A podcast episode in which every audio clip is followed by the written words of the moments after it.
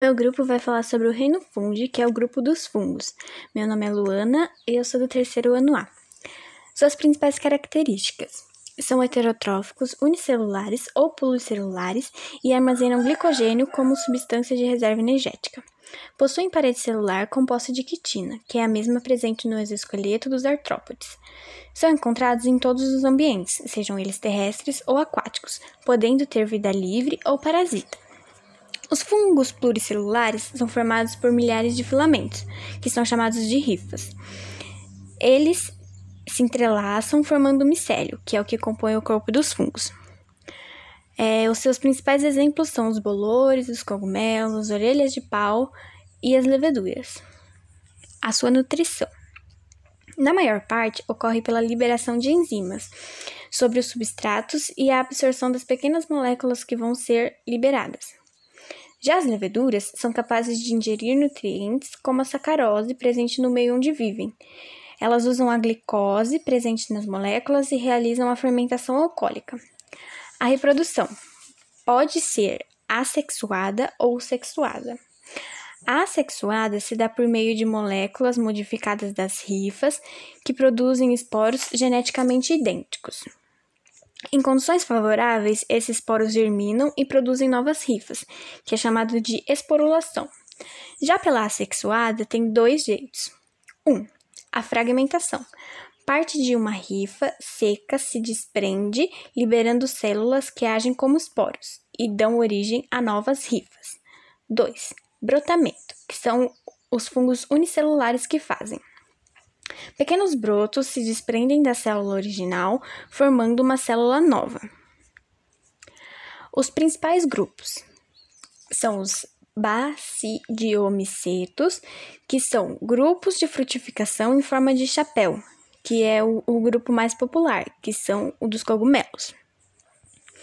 Ascomicetos correspondem aos bolores verdes azulados ou vermelhos.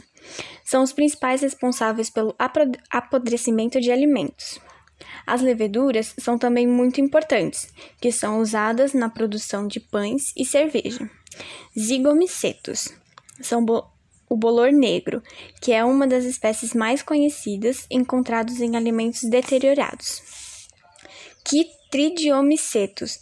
A maioria das espécies desse grupo é aquática, é, então, eles, eles ocorrem ou em ambiente que contém água ou em solos, pouco ocorre nos solos e no rumen de mamíferos herbívoros.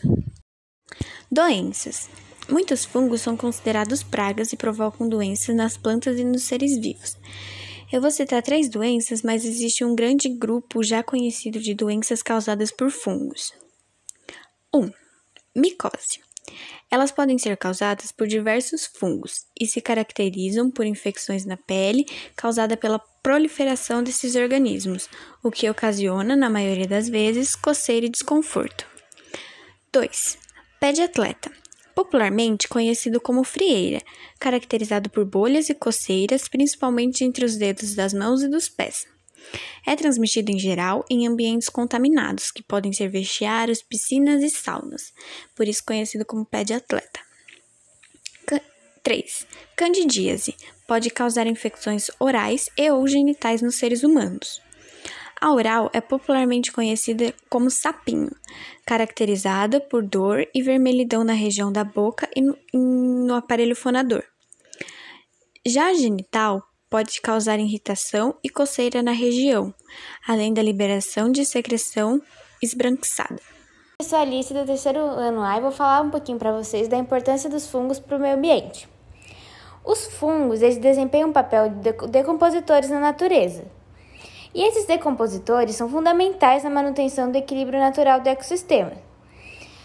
Eles podem decompor cadáveres e os resíduos dos seres vivos, como fezes, urinas, etc e absorve somente uma parte para a sua nutrição, que são os restantes dos, e os restantes dos sais minerais resultantes da decomposição ficam no ambiente.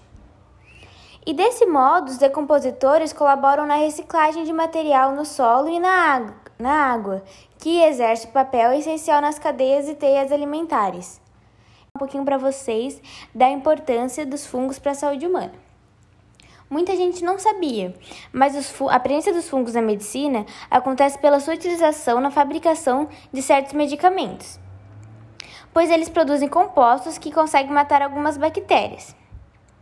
E esses compostos são usados nos processos de fabricação de antibióticos, como exemplo a penicilina, que combate doenças infecciosas por bactérias.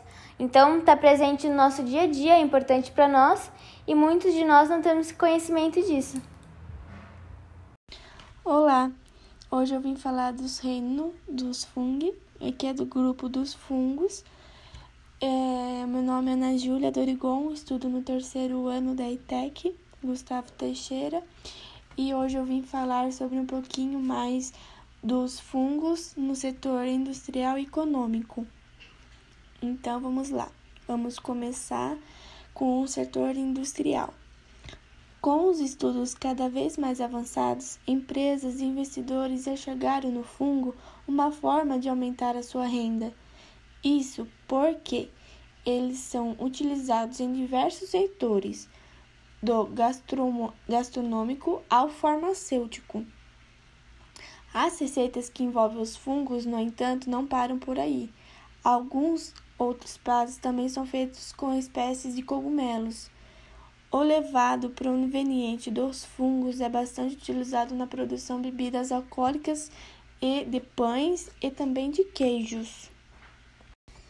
Além de ele ser importante no setor industrial, ele também é no setor econômico, pois, além deles ser eles também pelo equilíbrio da natureza, alguma espécie de fungos também pode ser usados na alimentação humana, sendo as mais conhecidas como champignon, queijo, na alimentação de pães.